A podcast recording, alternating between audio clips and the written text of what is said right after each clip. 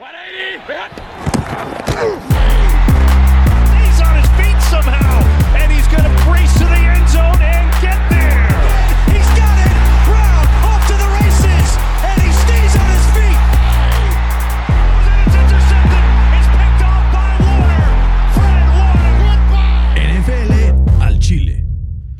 ¿Qué tal amigos? Bienvenidos a esto que es NFL al Chile. Estamos muy emocionados de estar con ustedes. Un capítulo más, episodio número 11 de este proyecto que tanto nos gusta y que tanto nos eh, motiva a estar con ustedes todos, eh, todas las semanas, dos veces a la semana. Episodio número 11 y hoy vamos a tener eh, todo el análisis de lo que nos va a traer la semana número 5 y tenemos nuestros Quarter Season Awards donde vamos a dar algunos premios a jugadores que se lo merecen por su performance durante esta temporada. Me da mucho saludar como siempre a mi querido Fer Maquino. Fer, ¿cómo estás?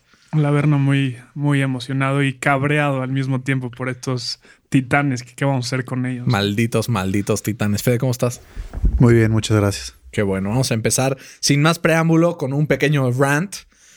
23 jugadores y staff positivos de COVID en los Titans de Tennessee, no solamente por negligencia, sino también por descaro, porque así, así es lo que está pasando en Tennessee. Por sus de que- pistolas, ¿no? Literal por sus pistolas. Después de que el equipo, el- la liga les prohibió tener workouts en sus, en sus facilities, les valió, se fueron a una preparatoria local y se pusieron a practicar ahí sin autorización de la liga y obviamente pues el virus se esparció como coronavirus, ¿no? Como, como sabemos que funciona y hasta ahora llaman nueve jugadores que dan positivo, tres de practice squad y once coaches y staff. Eh, algunos de los que han dado positivo, pues los más relevantes, Corey Davis, Adam Hump- Humphries, el que yo creo es uno de los dos mejores jugadores de este equipo, Jeffrey Simmons, y claro, el eh, offensive tackle Isaiah Wilson, ¿no? Todo debido a un workout clandestino que tuvieron el día 30 de septiembre, pero ahora resulta que la NFL está investigando porque al parecer hubieron más de, más de uno de estos entrenamientos. Y además no les gustaba usar mascarita, ¿no? Como que no era su regla eh, pues, principal, como debería ser. Yo creo que estos Titans están haciendo un, problema y un, un peligro para la NFL y para la temporada y parece que no están entendiendo lo que significa esta pandemia, ¿no? Eh, como bien dices, se ha, se ha estado hablando de que la NFL puede tomar cartas en el asunto y puede hacer que, que pierdan los partidos por default, que para mí lo debería de, debería de pasar, porque sería un castigo suficientemente duro para ellos que, que no entienden lo que significa esta pandemia. Y pues a ver qué, qué hace la NFL, ¿no? Queda la, la pregunta de si la NFL debería de cancelar o posponer esta temporada. Yo creo que la NFL lo que tiene que hacer es poner un, castigo ejemplar para que nadie siga lo que, lo que hizo Claro. Tennessee. Creo que perder un partido por default no va a hacer nada. Yo lo que haría sería quitarle draft picks, que también está incluso en el nuevo trato con la NFL. Ya es que hay modificaciones de procesos. Se abre la posibilidad esto de que pierdan por default o de quitar draft picks. Yo me iría directo a quitarles esos picks, que es lo que más le duele a un equipo y que, que realmente pues, les va a costar trabajo recuperar esto, ¿no? Sobre todo porque empiezan a haber modificaciones de calendario. Una semana ya no tuvimos el partido de los Steelers. Esta semana probablemente no tengamos a los Bills. ¿Y qué, o sea, qué culpa tienen estos dos equipos, por ejemplo, de que les muevan su calendario y estén siendo víctimas de la negligencia de un equipo? Además, es que es un equipo importante, es un equipo bastante X como los Titanes de Tennessee, rival divisional de los Colts y que yo siempre he pues despreciado durante toda mi durante toda mi vida y todavía más coraje, ¿no? Y ya que estamos ahora en la AFC South, vamos a hablar también sobre los Texans, que como platicamos el episodio pasado, se quedaron sin head coach. Bill O'Brien fue despedido después de más de seis temporadas al frente de este equipo. Se va no solo como head coach, sino también como general manager. En su lugar entra en la parte de, de general manager Jack Easterby, este personaje un poco misterioso de la NFL que nadie sabe bien qué onda con él, pero ha estado en equipos como los Patriotas y como los Texans. Eh, escuché una entrevista con, con Charles Robinson, que era senior reporter de Yahoo, con Pat McAfee, ¿no? Y le decía, es que Jack Easterby es, y, y pone un ejemplo de, de un malo de película, pero para tropicalizarlo un poco, es como el Carlos Salinas de Gortari de la NFL, ¿no? Como que está ahí, nadie sabe dónde está, pero realmente es el que está manejando y, y moviendo los hilos de los equipos. A ver si no se queda como general manager definitivo, ¿no? Este Jack Easterby. Según Tom Pelissaro, que es eh, un, reportero de, la cadena de NFL Network, dice que, el plan, en teoría, es que, eh, Jack entre como, interino hasta que acabe la, temporada y después vayan a contratar a un nuevo GM y que este GM eh, contrate a su head coach que él quiera. Entonces, quién sabe qué tanto poder tenga para, para hacer cambios o no esta temporada. Eh, en teoría sería lo ideal, ¿no? El, hecho de que contrate un GM y él mismo contrate a su head coach. Pero vimos que a este Jackie Seville lo nombraron. Él, o sea, en los Patriotas era un character coach. ¿Qué significa eso? Nadie sabe.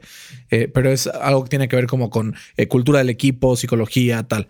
Llega con Bill O'Brien a los Texans y poco a poco fue subiendo hasta ser el VP de Football Operations. Y yo creo que aunque en el papel digan que se va a quedar solo un año, a ver si no se amarra a esa silla como Porfirio Díaz al inicio del siglo pasado y, acaba quedándose ahí un buen rato. Andas muy historiador hoy. Hoy, andamos historiademexico.com. Entonces, pero Fer, sin más, vamos a empezar con los partidos de esta semana que hay algunos buenos, la mayoría la verdad no tanto, pintan como con un claro favorito y una clara víctima. Tal es el caso del partido entre los poderosísimos bucaneros de Tampa, de Tampa Brady contra los Chicago Bears, ¿no? Em, son favoritos por tres puntos eh, los Bucks, pero hay una cantidad de lesionados en Tampa, sobre todo en, en, weapons a la ofensiva, complicada, ¿no? Tal vez se le puede complicar este partido a Brady. ¿Cómo lo ves? Pero es Tom Brady, ¿no? Cuando ha tenido fuera de Randy Moss y Wes Welker un, arma confiable, ¿no? Bueno, y, y Gronk pero fuera de ahí nada. Eh, como dices, o sea, jugar en semana corta de visita siempre es complicado. Eh, las lesiones le van a pegar, pero yo creo que la diferencia es el coreback. Eh, pues obviamente Tom Brady va, va, a sacar este partido relativamente fácil.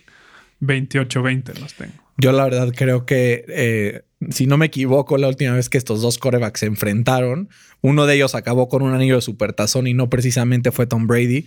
Nick Foles aplicó un Philly Special, eh, un par de jugadas, la verdad, de superhéroe, porque jugó muy, muy bien y sacó el partido contra unos eh, Pats que ya tenían eh, un anillo más, ¿no? a la bolsa. Entonces, ¿Tú no ves este partido con, con Tom Brady atrapando un pase? Sin duda que no. Sin duda que no. Tom Brady es de los peores receptores de la liga. lo ha demostrado. pero mira, yo te digo una cosa. No, no tengo argumentos suficientes para decirte que Chicago va a ganar este partido, pero hay algo dentro de mí que me dice que lo va a hacer. No sé si es simplemente por tirarle hate a Tom Brady, que sabes que es de mis deportes favoritos, pero mira, yo que Nick Foles se vio bastante, bastante limitado la semana pasada contra los Colts por la presión que los Colts pusieron sobre el cuadro de Chicago. Pero sí creo que sobre todo la línea defensiva de... Mm, o sea, a ver, ahí te va.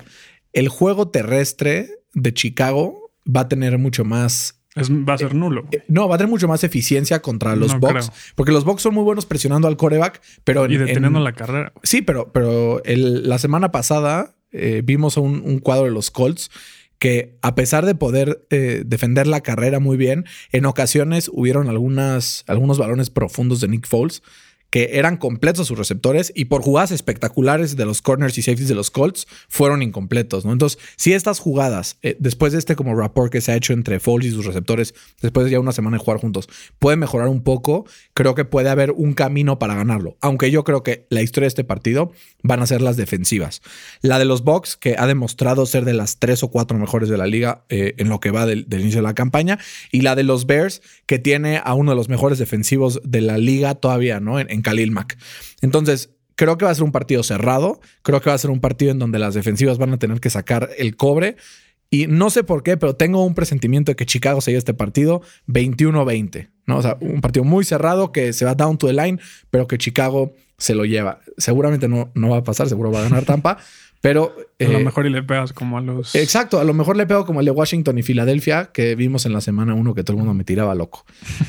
Siguiente partido, Fer, es un partido que puede pasar cualquier cosa. Y para mí, fuera del de Tampa, Chicago, es el partido de la semana.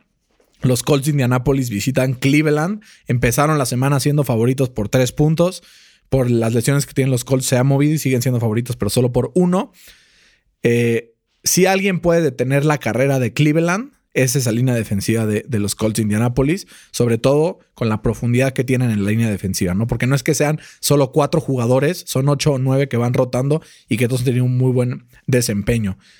pero un problemón es que llevan de dos días sin entrenar no solo Anthony Castanzo, el liniero ofensivo de los Colts, que rompería la racha de 22 partidos seguidos empezando la misma línea ofensiva. Ningún otro equipo ahorita tiene una racha activa de más de dos, imagínate.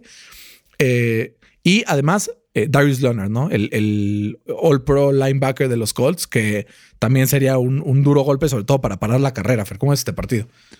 Va a ser muy interesante. Yo creo que quien se lleve el duelo de, las trincheras, como dirían por ahí, va a ser el, ganador del partido. Yo le daría la ventaja a los Colts. Ahorita cuentan con la mejor defensiva en términos de yardas permitidas por partido. Eh, creo que la lesión de Chop también va a limitar un poco a la ofensiva de, Cleveland y eh, va a forzar que, Mayfield eh, lance, ¿no? Y, y, ahorita los Colts son, creo que segundos en, en intercepciones en toda la liga. Entonces eso, eso les va a ayudar muchísimo. Creo que van a ganar los Colts 24-21. Eh, Son primero empatados, siete intercepciones en la liga. Creo que va a ser un partido muy complicado, sobre todo porque el nuevo esquema de ataque por tierra de, de los Browns con su offensive line coach Bill Callahan, que es de los mejores entrenadores de línea ofensiva de la liga, eh, ha demostrado ser eh, a prueba de jugadores, ¿no? Porque Nick Chubb se lesiona y Kareem Hunt o Dernest Johnson también, eh, pues responden, ¿no? Ahora, em, creo que si los Colts juegan, por lo menos que juegue Castanzo, no te digo ninguno de los linebackers, con eso yo que pueda aguantar la presión Philip Rivers para hacer lo suyo y manejar el partido. Ahora, si vemos los partidos que los Browns han estado corriendo arriba de 250 yardas, es contra rivales como Washington, rivales como Dallas y rivales como los Bengals de Cincinnati. Entonces tampoco es que tenga eh, un ataque comprobado contra una línea defensiva eh, elite, porque vimos que cuando jugó contra Washington Football Team, pues Chase Young ya no estaba eh, jugando por, por lesión. Entonces hay que ver, a mí ese matchup es el que más me interesa. Ya después, si los Colts logran frenar los embates defensivos de Cleveland, creo que ya pasa a segundo plano, pero ese duelo Juego terrestre de Cleveland contra línea defensiva de los Colts creo que va a ser una chulada. Tengo a los Colts ganando 27-24 y poniéndonos 4 y 1 en la cima de la división después de la derrota de Tennessee contra los Bills, si es que se da ese partido. Y justo siguiente partido vamos a ver ese, ese mismo. Los Bills son favoritos ahora por 8 puntos contra Tennessee. Y se me hacen poquitos. ¿no? Si en un setting normal yo diría que Buffalo es, es este favorito. Imagínate más con todos eh, los jugadores que no estarían presentes, ¿no? Corey Davis, Adam Humphries, Jeffrey Simmons, Isaiah Wilson, ya vimos. O sea, yo que no hay manera de que si se juega este partido lo gane Tennessee, ¿no? Yo creo que no hay manera de que se juegue este partido primero, pero si se, llegara a jugar, sí, los Bills se lo van a arrollar a, los Titans, la verdad. Totalmente. Y sabes qué? que en, en, setting normal, con la presión que hace Tennessee hacia el coreback, es lo que le permite ganar los partidos, ¿no? ¿Qué pasa? Que Josh Allen se puede escapar muy fácil de este tipo de presión y ya vimos que corriendo puede lanzar y puede encontrar a sus receptores, sobre todo a un Stephon Diggs que anda inmaculado.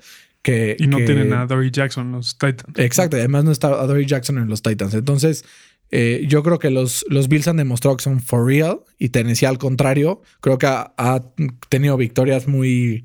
De churro. Pues muy de churro, exacto, con, con, goles de campo último minuto y contra rivales así que digas, puta, qué buenos tampoco, ¿no? Son, o sea, rivales que están bastante fundidos en esa tabla general de la NFL. Entonces, esperemos que se juegue este partido. En ese caso, los dos tenemos favoritos a los Bills. Yo los tengo 33-17, o sea, caminando.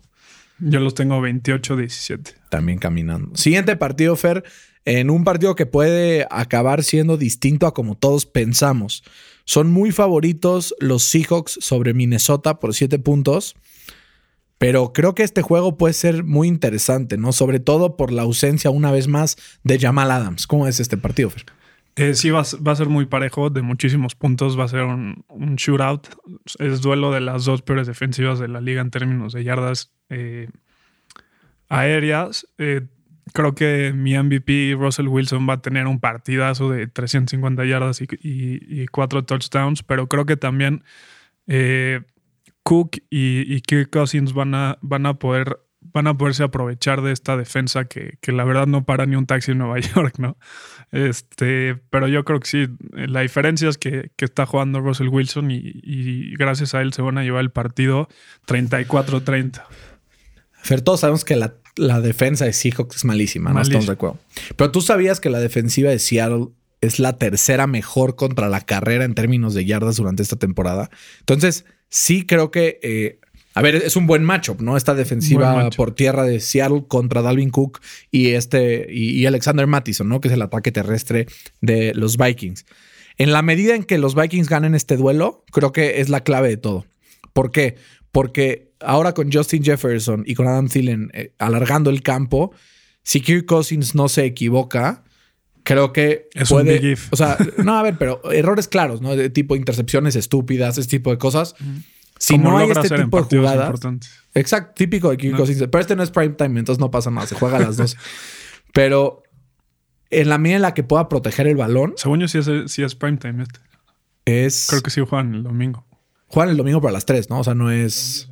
No es a las 7. Bueno, el punto es Kirk Cousins, eh, si no se equivoca y si protege el balón, creo que hay una posibilidad real para que, para que Minnesota apriete el partido y le mantenga el ritmo a Russell Wilson y a los Seahawks. No creo que vaya a ganar, pero sí creo que le va a mantener el ritmo por lo menos hasta el final del partido. Tengo ganando a Seattle, pero no cubriendo 35-30. Sí, sí es time.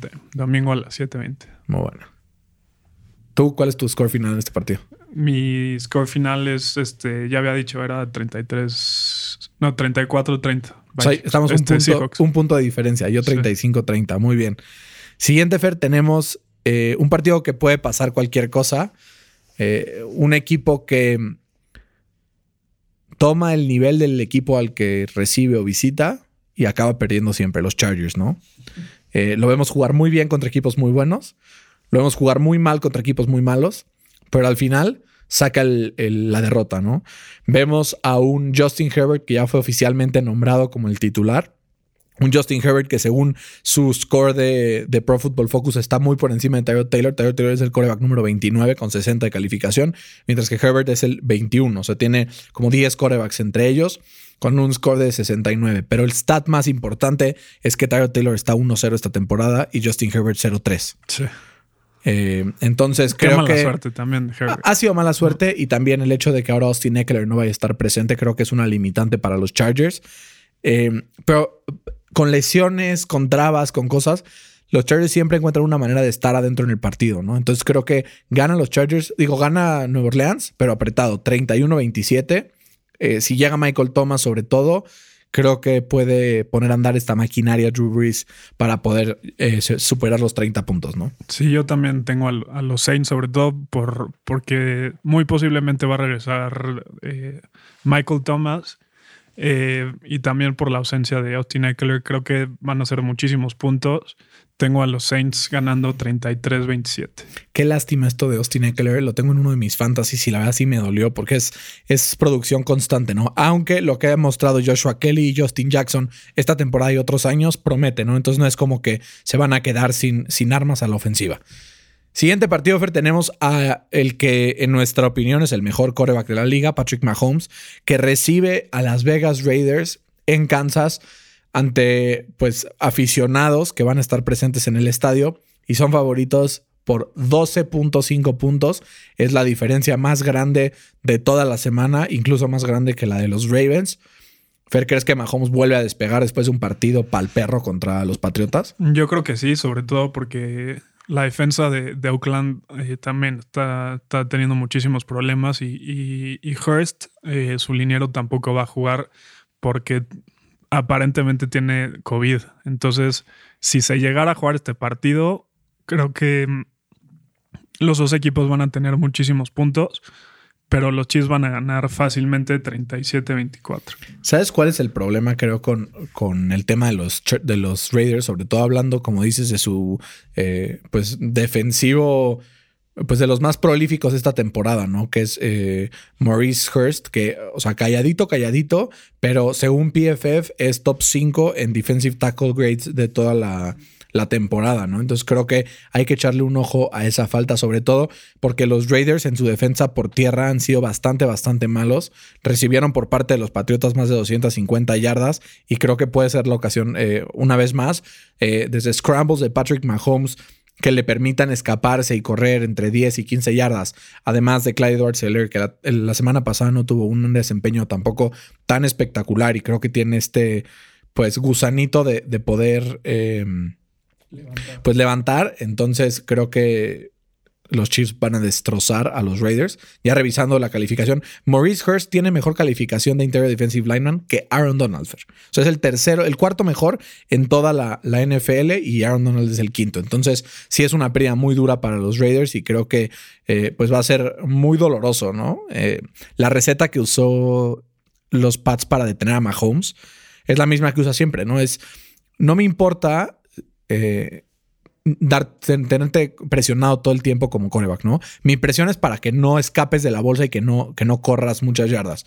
Pero yo confío en eh, mis jugadores en la secundaria, que en talento es probablemente la mejor de la NFL. Y, eh, Ese es el problema. Que exacto. No, todos tienen esa Exacto. Entonces, no, aunque Bill Belichick haya encontrado la fórmula para detener a Mahomes, creo que no es replicable por ningún otro equipo de la liga porque nadie tiene a Stephon Gilmore, JC Jackson, Jonathan Jones, Devin y Jason McCordy y además Adrian Phillips, que es uno de los mejores safeties rankeados esta temporada. Entonces, eh, creo que no hay esperanza para los Raiders y creo que Patrick Mahomes se va a despachar un partido de esos que le conocemos con cinco o seis touchdowns.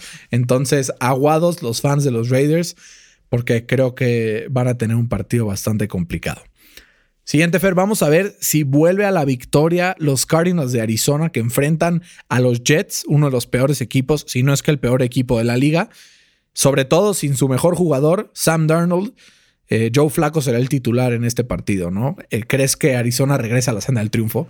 Sí, yo creo que sí. O sea, aunque Arizona eh, va a jugar su segundo partido consecutivo en diferentes costas, que es algo muy difícil de hacer, a menos de que vayas contra los Jets, ¿no? Y menos si no tienen a, a, Sam Darnold. A Sam Darnold, ¿no? Eh, creo que, que Arizona eh, se va a llevar de calle esta defensa de, los Jets que también tienen bastantes problemas y van a quedar 33-20. Yo creo que eh, también va a ser un, partido muy complicado para los Jets. no tiene playmakers ni en ofensiva ni en defensiva. El único que ha mostrado algo es Pierre Desir, que es líder de la liga en intercepciones con tres. Y Crowder cuando juegan. Pero, pero ni siquiera ha sido por su talento, ha sido porque los rivales se lo han permitido, ¿no? Ha sido con, contra corebacks como Jeff Driscoll, que así que digas, wow, qué buen coreback es, pues por algo es un backup, ¿no? Creo que DeAndre Hopkins vuelve a este ritmo de más de 100 yardas. Kyler Murray podrá escapar con el balón no solo por tierra, sino también por aire y podrá encontrar otro tipo de targets, no, no solo DeAndre Hopkins, sino también creo que puede encontrar a eh, Larry Fitzgerald, a Christian Kirk, a Andy Isabella y también a, a Kenyan Drake por tierra. Y creo que este es un partido para que sin duda y sin despeinarse se lo lleve Arizona y se ponga pues bastante tranquilo con una marca de 3 y 2 en esa división oeste de la NFC, ¿no? Y siguiente partido, vamos con tus pollos, los acereros de Pittsburgh que reciben a las Águilas de Filadelfia en Pittsburgh, saliendo de un bye. Entre comillas, no el bye entre comillas. Un, un semi-bye eh, pero este partido tiene todas las características de un Tomlin Special, ¿no? El típico partido que debe ganar Pittsburgh y que al final le cuesta mucho trabajo. ¿Cómo lo ves? No lo veo tanto así este partido. Eh, como bien dices, van saliendo de su, de su bye, entre comillas. Este es el primer partido que, que van a recibir aficionados los Steelers, entonces eso los va a motivar muchísimo. Eh, las Águilas de Filadelfia tienen una línea ofensiva que está más parchada que los pantalones de un niño de primaria.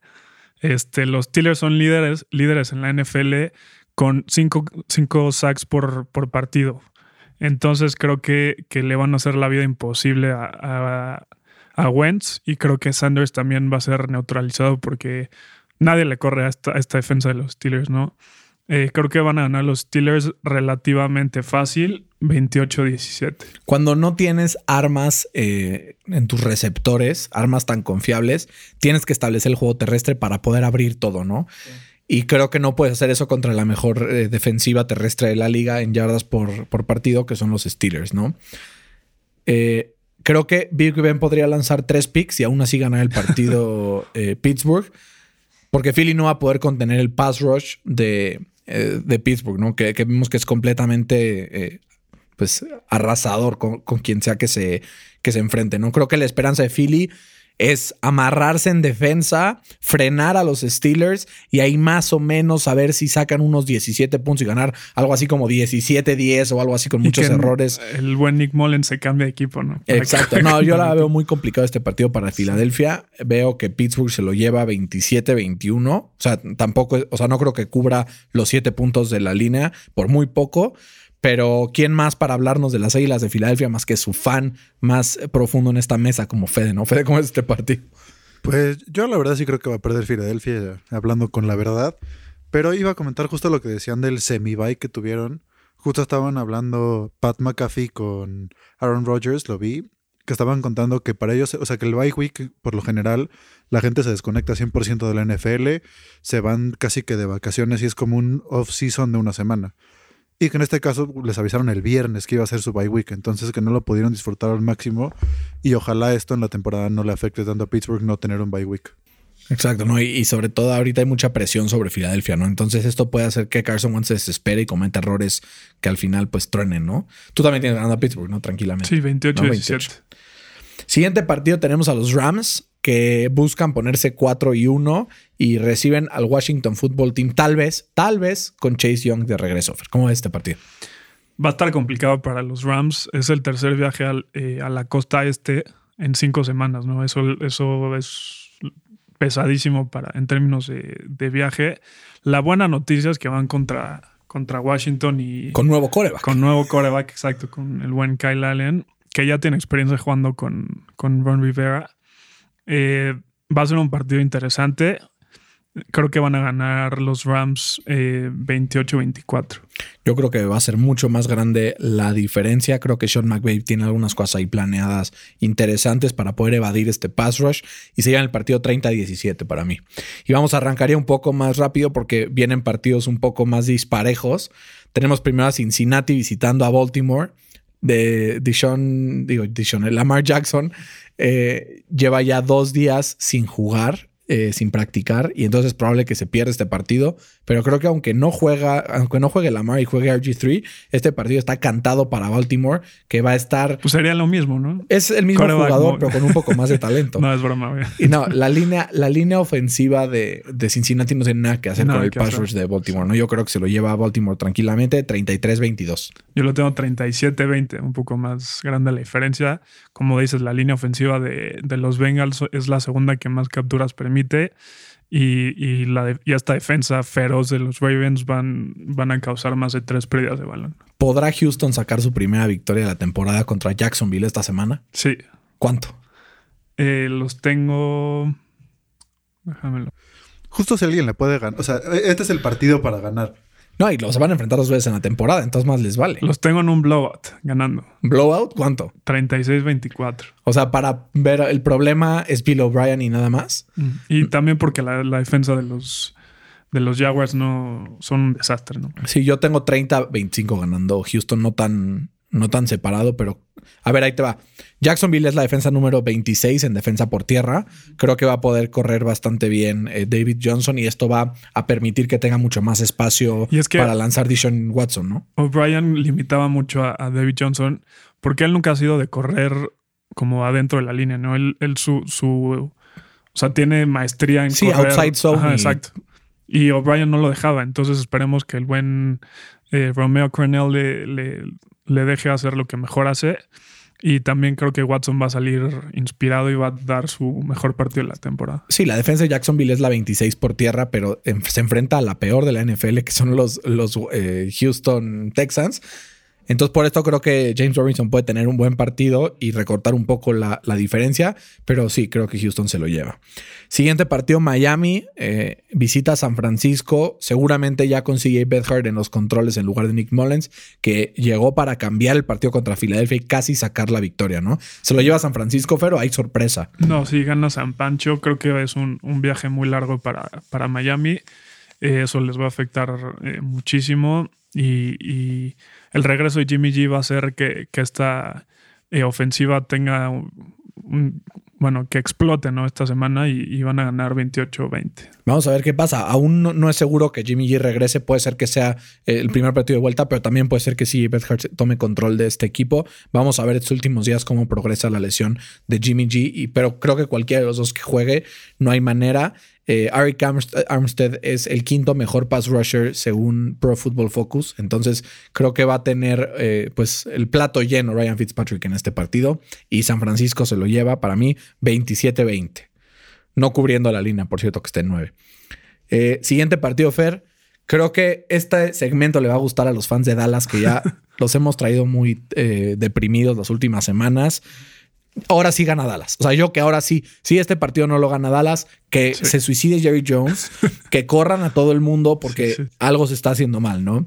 Se enfrentan a un equipo. O sea, a ver, Dallas es la peor defensiva de la liga, ¿no? En, en puntos en contra por mucho. Pero se enfrentan a la peor ofensiva por mucho que son los Giants, que promedian apenas 11, 11 puntos por partido. Han tenido tres touchdowns en toda la O sea, temporada. Tres O sea, touchdowns en toda la temporada. Eh, Dak Prescott ha tenido cinco en un solo partido. Entonces, o sea, como que completamente eh, dif- o sea, diferente estos dos equipos. Creo que caminando Dallas debe llevar este partido. Los tengo ganando por 14 puntos. eh, sin, si digo, por 17 puntos sin problemas. 35-17. Son 18 puntos. Digo 18. Perdóname, soy comunicólogo. Este, eh, sí, o sea, la defensa de Dallas es un desastre, pero yo creo que es, es la medicina que el doctor recetó, ¿no? Esta ofensiva de los Giants. Y, y igual los tengo ganando 38-14. O sea, aún más blowout Aún que la más, mía. Está bien, sí. yo creo que no hay manera de que los Giants ganen este partido. Eh, y justo, si tienen Survivors, es una buena semana para gastar Dallas, que probablemente no vayamos a poder escoger Dallas en ningún otro partido porque son un, un wild card. Siguiente tenemos a eh, los Broncos de Denver contra Nueva Inglaterra. Son favoritos por 11 puntos los Patriotas. Eh, Fer, si, si le corrió eh, Nueva Inglaterra 179 yardas en promedio a sus rivales esta temporada, que no va a poder hacer con una defensiva de Denver que además no tiene coreback, no sabe ni quién va a empezar ahí, tiene 250 lesiones y además va de visita a Foxborough, ¿no? Entonces, ¿hay alguna esperanza de que saque este partido los Broncos? o- No, ninguna. O sea, si le costó a Denver ganarle a los Jets. y si le costó a Kansas ganarle a Nueva Inglaterra. Exacto. En- exacto, exacto. Entonces, eh, no hay manera. Creo que Cam Newton dicen que tienen chance de jugar. Yo no creo que vaya a jugar, pero aunque juegue eh, dicen que va a ser el titular. Eh, los Pats van a pasar por encima eh, a los Broncos y van a ganar 27-10. Sí, lo tengo 24-13, pero sí, creo que tranquilos de esos partidos que corren y corren y corren y ni se despeinan. Eh, los byes de esta semana son Green Bay y Detroit, que van a descansar pues, con diferentes ánimos, ¿no? Uno sintiéndose superpoderoso e invencible y el otro, la verdad, bastante capa caída con un head coach que no reacciona como Matt Patricia. Tenemos ahora para Pick the Line algunos eh, pues, predicciones. La primera, Fer, tenemos Atlanta, Carolina. Atlanta es favorito por dos puntos. ¿Crees que este, este duelo cubra o no cubra? No, no, o sea, yo tengo a los Panthers ganando, entonces, eh, como van a ganar, van a, no van a cubrir la línea. Yo tengo Atlanta ganando, entonces creo que Carolina se va a llevar el partido. Fer, cu- ¿cuál es tu score para este, para este duelo? Eh, lo tenía, déjame, lo busco. Eh, 31-28 Panthers. Yo tengo ganando eh, 29-17 a Atlanta. Creo Apenas que Atlanta. 17 puntos para. Creo, que Atlanta tiene que despertar. Creo que es un wake up call que si no ganan esta semana y ganan convincentemente, Dan Quinn estará en riesgo. Entonces, como último partido que tenemos ese ya en, en el análisis, creo que tiene que ganar porque está completamente desesperado. ¿no? Entonces, yo eh, en el pick de line oficialmente escojo a Atlanta. Tú, Fede, ¿vas Atlanta o Carolina? ¿Quién, quién crees que, que cubra? Yo voy con Carolina.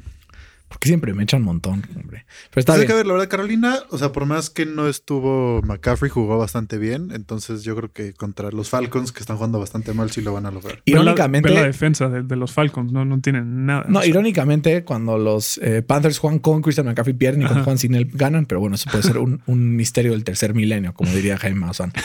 Siguiente tenemos Cincinnati Baltimore. Baltimore es favorito por 13. Sí, voy con los Ravens dominando este partido desde el principio y van a ganar por más de dos touchdowns. Yo también creo que, que cubren tranquilamente. Los tengo ganando por 14, entonces apenitas cubren la línea. Pues ver que no cubren para. No cubren. Ok, Fede va que no cubren. Con eso ya todos estamos diferentes. Entonces no necesitamos el tercer pick de line. Con esos dos tenemos. Entonces eh, yo voy a Atlanta, ustedes dos van Carolina. eh, tú y yo vamos Baltimore Fair y Fede va a Cincinnati. Ahora sí ha llegado el momento que todos estamos esperando, el Quarter Season eh, Awards. Vamos a ir diciendo los premios y vamos a explicar por qué creemos que se lo daríamos a las personas que hemos seleccionado. Fer, ¿quién es tu MVP hasta ahora en la temporada? Mi MVP es eh, Russell Wilson. Hay que quedar claro que el MVP no quiere decir que, que es el mejor actualmente o el que mejores números tiene, ¿no? Es el jugador que es más importante para su equipo y yo creo que no hay un jugador más importante para su equipo que Russell Wilson para, para los hijos. Yo creo que es el, el jugador que hace más con menos. Eh, los tiene con marca de 4, de 4 y 0. Eh, y por eso escogí a, a, Russell Wilson. Yo difiero y voy a escoger a Aaron Rodgers y te voy a explicar por qué, Fer. ¿Quiénes son los dos principales receptores las últimas semanas de Russell Wilson? Eh, DK y, y, Tyler Lockett. De los mejores receptores de la liga. La verdad, uh -huh. se pueden desmarcar muy bien, están abiertos siempre, los encuentra profundos. Además, tiene a Chris Carson, que es una buena opción, ¿no? ¿Quiénes son los dos mejores receptores de Aaron Rodgers normalmente?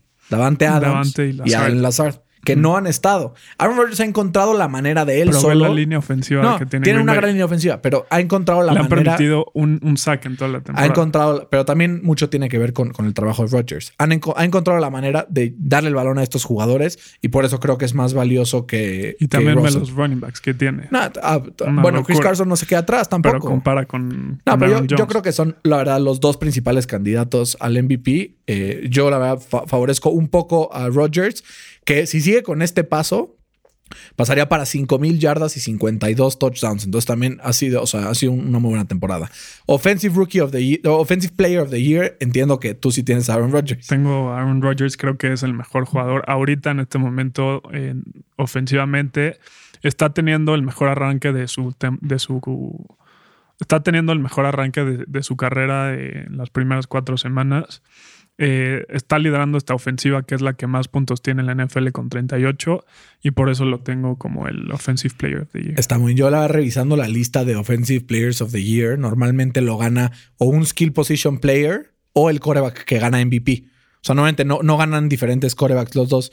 Entonces, por eso yo me fui por un corredor, me fui por Dalvin Cook, que si sigue corriendo al ritmo que está, eh, además de ser el mejor corredor de la liga según eh, PFF, que es, es el tercero en, en, en, PFF Score, pero lidera la liga en yardas con 424. Esto lo pondría por encima de la marca de las 1700 al final de la temporada y 6 touchdowns. Lo que significa que podría llegar, si sigue este ritmo, a los 24 touchdowns en una temporada. Se me hace una locura. Creo que si mantiene este ritmo, Dalvin Cook se llevaría este premio. Y voy a seguir ahora con Offensive Rookie of the Year. Eh, la verdad, yo como que empecé a, pensar en mi cabeza que no me quería ir por un novio como Joe Burrow, que ha tenido una gran temporada. Me voy a ir con un jugador un poco más desconocido, ¿no? El, el left tackle de, de, los Browns, Jedrick Wills, novato. Creo que ser coachado por Bill Callahan en Toño de novato hace maravillas y la verdad ha demostrado Cleveland hasta ahora esta temporada y no me importa que me avienten jitomatazos. La mejor línea ofensiva de la liga esta temporada lo ha sido. Ha protegido muy bien a Baker Mayfield y ha bloqueado muy bien también para correr. Entonces por eso yo se lo daría a Jedrick Wills. Yo, yo se lo daría a Justin Jefferson. Estoy en, su hype train a, a, muerte, ¿no? Tras un arranque lento que ni siquiera había sido titular, en su primer partido para, como titular eh, explota para más de 170 yardas, ¿no? Eh, lleva dos partidos consecutivos para más de 100 yardas y lidera a todos los receptores, no solo novatos, sino a todos los receptores en, en, en yardas por ruta corrida con 3.7. Y, y, aparte de eso está en la posición número 8 en, de yardas recibidas. Y promedia en solo yardas, dos titularidades. Promedia 21 yardas por recepción, que también es un número bastante, bastante. importante. Entonces, sí, la verdad es, es, un, es un gran jugador, no te voy a decir que no. Yo como Defensive Rookie of the Year tengo, no me quedé por el obvio eh, o por alguno así como que sonara mucho también. Y yo lo que he visto de Antoine Winfield Jr., el safety del, del, de Tampa, creo que ha sido impresionante. Ha logrado tener este tercer nivel cubierto, ¿no? Como que es un equipo que tiene muy buena presión al frente, tiene linebackers muy buenos, ¿no? Con un... El mejor eh, tándem, ¿no? O sea, espectacular. Su front seven es de miedo. Y creo que Winfield ha llegado a redondear muy bien este equipo, por eso yo se lo daría a Antoine Winfield Jr. Yo sí creo que se lo va a llevar Chase Young. No, no creo que, que, alguien más se le pueda acercar a la producción que estaba teniendo antes de, de lesionarse. antes de lesionarse estaba en segundo en sacks en toda la NFL con 2.5. Eh, tiene cuatro tackles for a loss, que, también eh, estaba en el top 5 de toda la NFL. Y, y, se ve como uno de los edge defenders más completos en toda la NFL. Yo no se lo daría a él porque son los premios de un cuarto de temporada y se ha perdido la mitad de ese cuarto de la temporada. Entonces, por eso yo no, no pensé en él.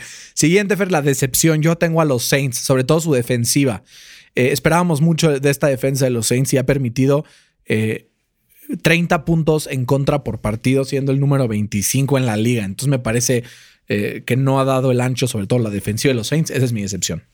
Eh, yo, como dije al principio de la temporada, los vaqueros, los poderosísimos vaqueros de Dallas. Eh, de milagro no van 0-4. Eh, cuentan con una de las peores defensas en toda la NFL. Como dije hace rato, no paran ni a un taxi en Nueva York. El, head coach Mike McCarthy como que le está quitando mucho la bola a Zeke, provocando muchos eh, shootouts, los cuales la defensa no, no le puede ganar el partido nunca. Eh, y si no tienen un cambio rápido, la temporada se les puede ir de las manos. Lo único bueno que tienen a su favor es que están jugando en la peor división de toda la NFL. De la historia de la Sí, NFL, sí. no solo de la NFL. Y se podrían colar ahí con un récord de 6 y 10.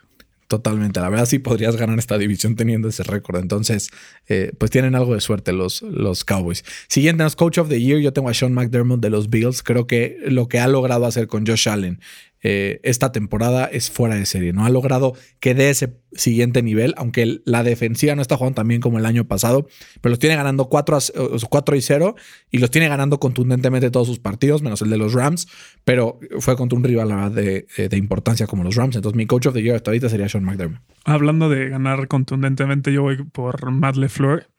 Eh, está promediando 38 puntos por- por partido. Eh, yo creo que le dio un cambio total a este equipo de los Packers desde que llegó el año pasado. Eh, actualmente los Packers eh, lideran a la NFL en Offensive DVOA y en puntos por drive. Este, ¿Qué significa esto? Que los Packers son el equipo más eficiente por jugada en toda la NFL si los comparas con el promedio de- del resto de los equipos.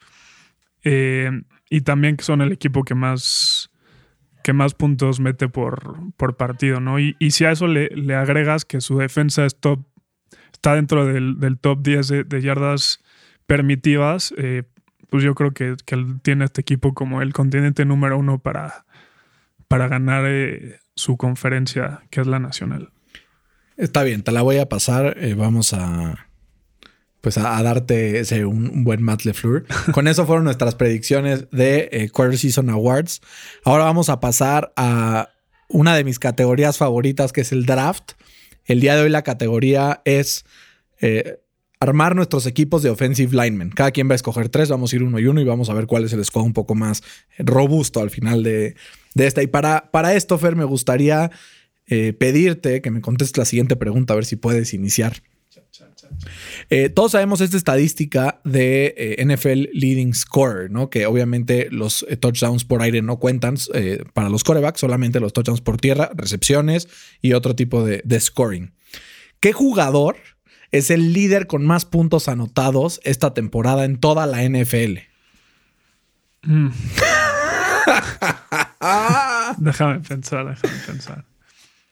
Sé que Aaron Jones es el jugador con más targets dentro del, del red zone.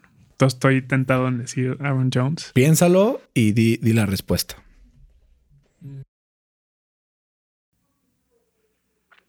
Pues sí, me iré por, por uh, Aaron Jones. Aaron Jones tiene seis touchdowns totales, cuatro por tierra, eh, dos por pase. Esto equivale a 36 puntos. Y el número uno es nada más y nada menos que Rodrigo Blankenship. 45 puntos del pateador de los Colts de Indianapolis. Eso lo colocan en primer lugar, empatado con Randy Bullock. Eh, el primer jugador, eh, digamos, skill position es eh, Dalvin Cook en tercera posición con 42 debido a sus eh, seis touchdowns y además conversiones de dos puntos, que es lo que pues, lo separa de, de Aaron Jones. Entonces, Rodrigo Blankenship me deja iniciar y tomo a mi jugador favorito de toda la NFL, Cuento Nelson Gard de los Colts de Indianapolis. Eh, yo el primero sería David Bakhtiari. Eh, los últimos cuatro años eh, PFF lo, lo tiene como el mejor tackle de, de toda la NFL y, y, por eso me fui por él. Muy bien, yo voy a agarrar al que esta temporada ha sido el mejor en PFF como tackle, que es Ronnie Stanley de los Baltimore Ravens. David Bacteria, mi 3. Entonces, por lo pronto mi 1 y 2 están bien. ¿Quién va a ser tu, tu, tercer, tu segundo? Y a ver si ya tengo el tercero que yo quería. El Ryan Ramchick. Ok. De, los Saints. Esta, esta es un gran right tackle, probablemente lo mejor que haya en, en la liga. Yo me voy a ir con el centro de los Green Bay Packers, Corey Linsley es por mucho el, el, centro mejor rankeado según PFF esta temporada, con una calificación de 96.9. O sea, brutal lo que hace este jugador.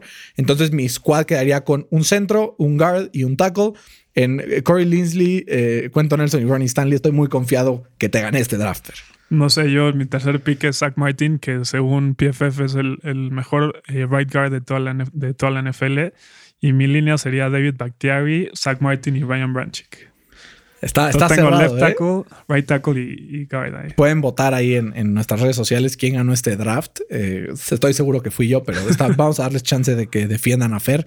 Fer, ¿qué es lo que más te emociona de esta semana de la NFL? Que regresan a jugar mis Steelers después de su fiasco del bye week la semana pasada. Yo estoy muy emocionado por ver a Miles Garrett contra la línea ofensiva de los Colts, a ver si eh, logra este jugador que para mí hasta ahora ha sido el Defensive Player of the Year, eh, superar este, pues este trabuco de, de línea, ¿no? Entonces, Yo creo que ese premio va a ser el más peleado, ¿no? Pues es que entre, hay muchísimos. The Forrest Buckner es el número uno en Interior Defensive Lineman esta temporada. Está Aaron Donald, está Miles Garrett, TJ Watt. Hay una cantidad de jugadores. Sardario Smith que tiene una cantidad de, de sacks eh, que está en primer lugar, ¿no? Con Lleva cinco.